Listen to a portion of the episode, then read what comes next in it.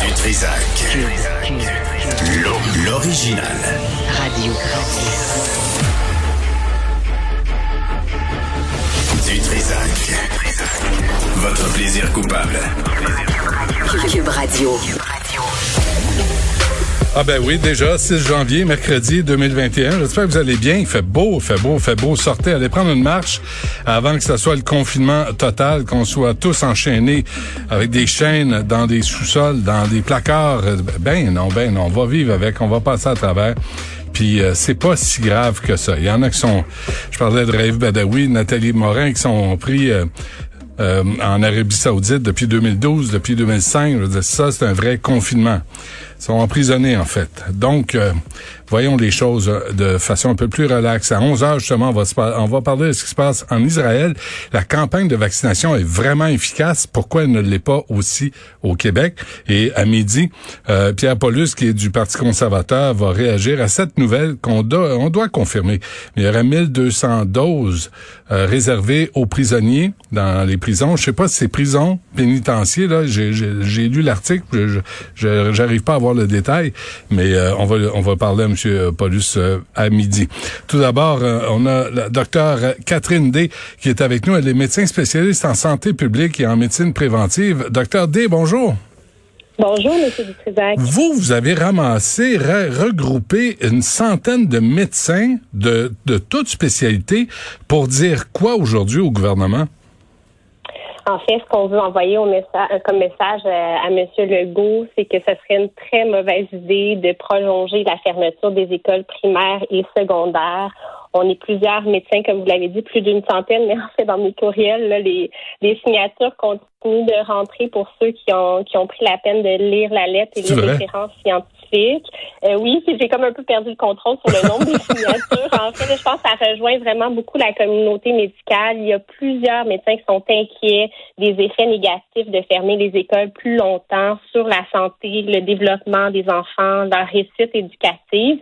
Donc, vous avez peut-être vu cette semaine qu'il y avait eu l'Association des pédiatres du Québec qui était sortie pour demander la réouverture des écoles. Mais en fait, ce qu'on veut envoyer comme message, c'est que c'est beaucoup plus large que les pédiatres, euh, les médecins qui sont inquiets pour les enfants puis on considère, moi je suis médecin spécialiste en santé publique, je considère que la réussite éducative des jeunes vers santé mentale, c'est également un enjeu de santé publique dont on doit se préoccuper, malgré le fait qu'on partage euh, des inquiétudes de tout le monde par rapport à, la situation actuelle pour la pandémie au Québec. OK. Docteur D, on va y aller dans le détail de votre lettre euh, qui est vraiment, vraiment intéressante, qui est vraiment à lire, qui est publiée où, là? Est-ce que a, c'est publié au, au moment où on se parle?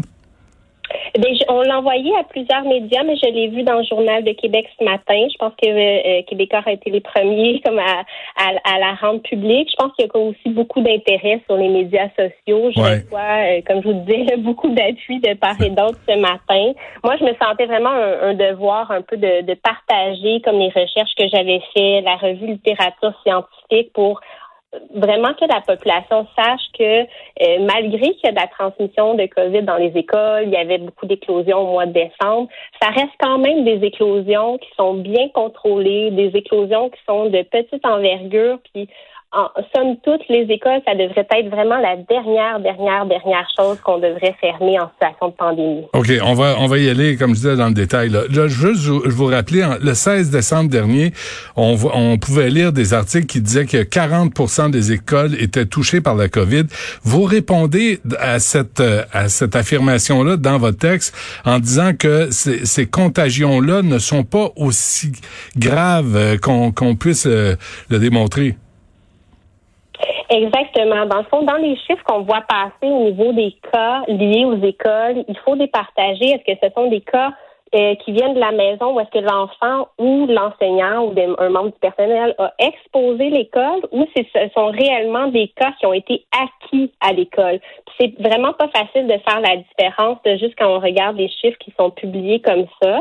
Et même chose pour le nombre d'éclosions. On voit un nombre assez important d'éclosions, mais quand on décortique, ce sont des éclosions qui restent vraiment de petite envergure. Le trois quarts de ces éclosions-là sont 5 cas ou moins.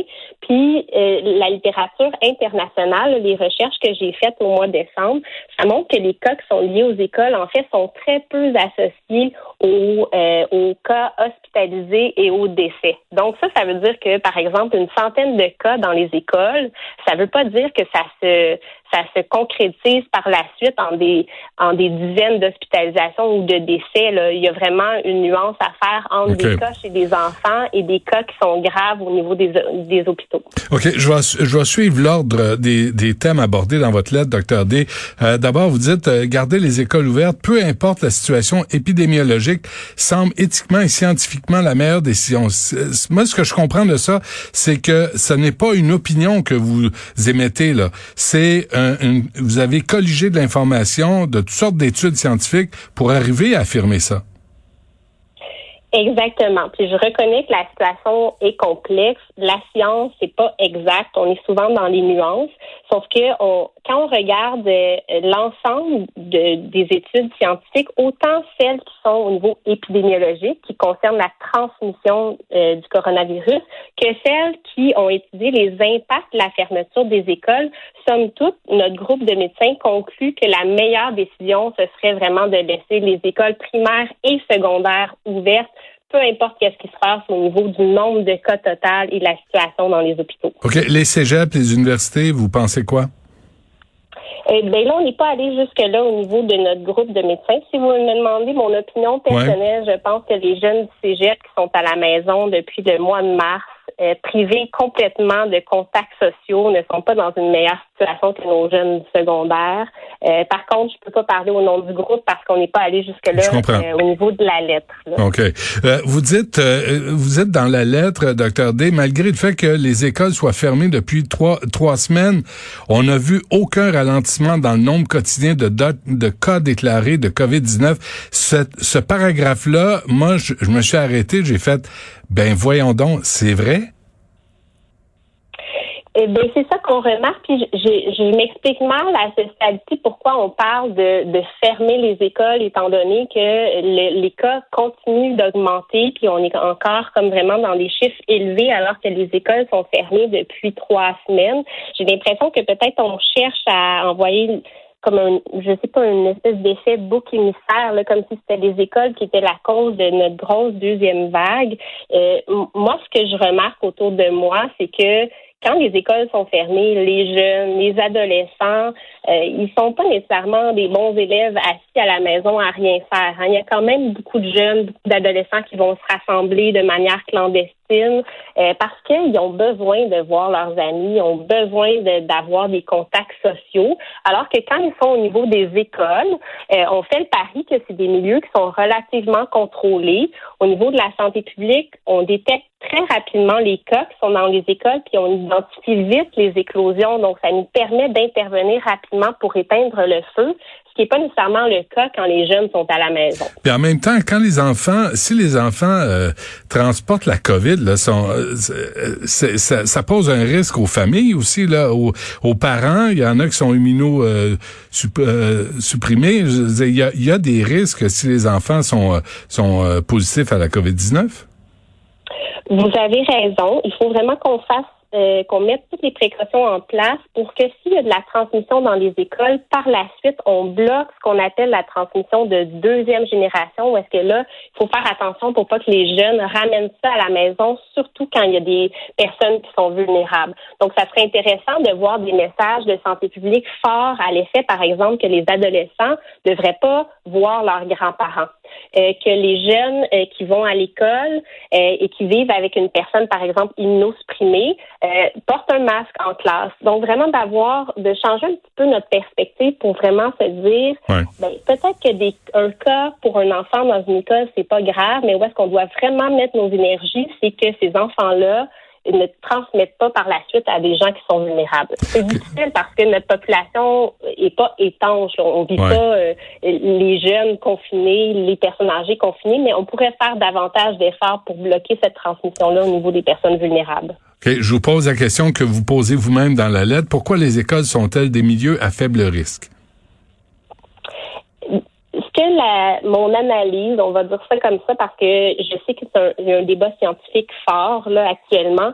euh, mon analyse, c'est qu'en général, euh, comme je vous le disais plus tôt, on attrape vraiment tôt les éclosions et les cas. Il y a vraiment une belle collaboration entre les équipes de, santé publique et les milieux scolaires. Euh, souvent, il y a une intervention qui est faite dans les deux heures qui suivent la déclaration d'un cas. Et même les éclosions, on pense qu'on les détecte mieux puis on les compte mieux qu'ailleurs. Hein. Je pense que quand même les écoles sont victimes, euh, en guillemets, d'être très surveillées, d'être très contrôlées. Donc, ça se pourrait que les chiffres qu'on voit, c'est parce qu'on mesure bien nos affaires, alors que dans d'autres milieux, on détecte moins bien les éclosions. Donc, ça, c'est une première hypothèse. Deuxième hypothèse qui est de plus en plus démontrée par plusieurs études, euh, c'est que le fait que les enfants attrapent moins la COVID, font euh, la COVID de manière plus légère que les adultes et ont des symptômes moins longtemps. Il y a même une plus grande proportion d'entre eux qui sont asymptomatiques. Tout ça, c'est des facteurs qui font en sorte qu'ils transmettent moins le virus que les adultes. Ça, ça veut dire, excusez-moi, les enfants plus jeunes. Ça veut dire que la charge virale est moins importante. Eh bien, il, y a eu une seule étude cet été qui avait démontré que la charge virale chez les enfants était plus forte, mais c'est une étude qui est restée théorique parce que par la suite, quand on regarde la transmission par les enfants au niveau des domiciles, parce que c'est surtout là qu'il y a de la transmission, les enfants, euh, surtout ceux qui ont moins de 10 ans, transmettent vraiment moins la COVID que les que les adultes puis euh, les, les, jeunes qui sont plus vieux. OK. Avant qu'on se quitte, docteur D, vous, vous parlez aussi de, évidemment de l'importance de, des aérosols, de, de, de les, classes si euh, l'école reste ouverte. Euh, il y a tout un débat sur l'utilisation des purificateurs d'air. Il y a toutes sortes d'études qui sortent et pourtant le ministre de l'Éducation est un peu boqué puis il se dit ben c'est la santé publique. Docteur Arruda va nous va nous conseiller quoi faire. Puis Docteur Arruda est assis sur un document depuis deux mois euh, à essayer de le lire. Ça, cette question-là, me semble, c'est fondamental. Mais je dirais que la, la, question de la ventilation dépend beaucoup de la place qu'on accorde aux aérosols. Au début de la pandémie, on pensait que la COVID se transmettait surtout par gouttelettes. On a quand même évolué, les données scientifiques sont rentrées, puis on pense qu'il y a une plus grande contribution des aérosols. Par contre, ce n'est pas la transmission d'aérosols comme on voit avec la tuberculose ou avec la rougeole, la COVID. C'est c'est pas une maladie qui est principalement aérienne, c'est surtout gouttelette. Donc, euh, d'améliorer la ventilation dans les écoles comme ailleurs, moi, je considère que c'est important. Ça peut certainement pas nuire, euh, mais je suis pas certaine que c'est ça qui va tout changer le, la, la, le contrôle de la pandémie actuellement. mais, il y a d'autres raisons aussi pour améliorer la ventilation dans les écoles, pour améliorer juste la qualité de l'air en général. OK. Ben, oui, la qualité de l'air, que ce soit pour l'influenza ou la gastro ou quoi qu'il en soit. Alors, pourquoi résister à, à, au purificateur d'air si c'est pour aider la situation? C'est pas une solution à 100%, mais ça peut contribuer à aider, non? Je suis d'accord avec vous, puis euh, je partage euh, votre opinion sur le fait que ça serait quand même une bonne mesure à, implanter prochainement. Bon, donc les Juifs assidiques ont raison, docteur D. Gardons les écoles ouvertes. Et c'est sûr que c'est ça notre message principal qu'on va envoyer au gouvernement. Globalement, il y a beaucoup plus de tort à faire d'un point de vue santé publique à garder les écoles fermées plus longtemps, autant au primaire qu'au secondaire. Et il y a d'autres moyens pour contrôler la pandémie. On pense que de fermer les écoles, ça va pas être une mesure qui va être efficace pour renverser le nombre de cas et le nombre de cas graves. Ouais, on n'a pas eu le temps d'aborder la question de l'anxiété puis la violence là, mais j'invite les gens à lire cette lettre euh, que vous, dont vous êtes l'auteur principal, docteur Catherine D, mais euh, appuyée de d'une de, de, santé de médecins de toutes spécialités. Puis là, vous me dites, ça, ça continue à rentrer, là, les appuis des médecins? Oui, on a on a des pédopsychiatres vraiment qui ont, ont sonné l'alarme. Au niveau des cliniciens, plusieurs sont témoins de problèmes de santé mentale qui sont en grande augmentation. Des médecins de famille, des psychiatres qui ont vraiment dit ça n'a pas de bon sens. Il faut qu'on on, on porte à l'attention du public le fait que nos jeunes ne vont pas bien. Il y a des chiffres inquiétants au niveau des troubles anxieux, des troubles dépressifs. Donc la santé mentale de nos jeunes nous préoccupe beaucoup. Pas juste euh, chez les pédiatres, pas juste chez moi en santé publique, mais chez un ensemble de médecins. Bon, ben souhaitons que le docteur Arruda et son équipe euh, prennent le temps de lire cette lettre. Catherine D, merci beaucoup, bonne chance. On va suivre euh, ce débat que vous lancez parce que ça, ça devient un débat. Là. Est-ce qu'on garde, est-ce qu'on ouvre les, les, écoles lundi prochain et quelles seront les conséquences, quels sont les bénéfices? C'est dans cette lettre euh, appuyée d'une centaine de médecins de toutes spécialités. Catherine D, merci beaucoup. Merci beaucoup. Bonne journée.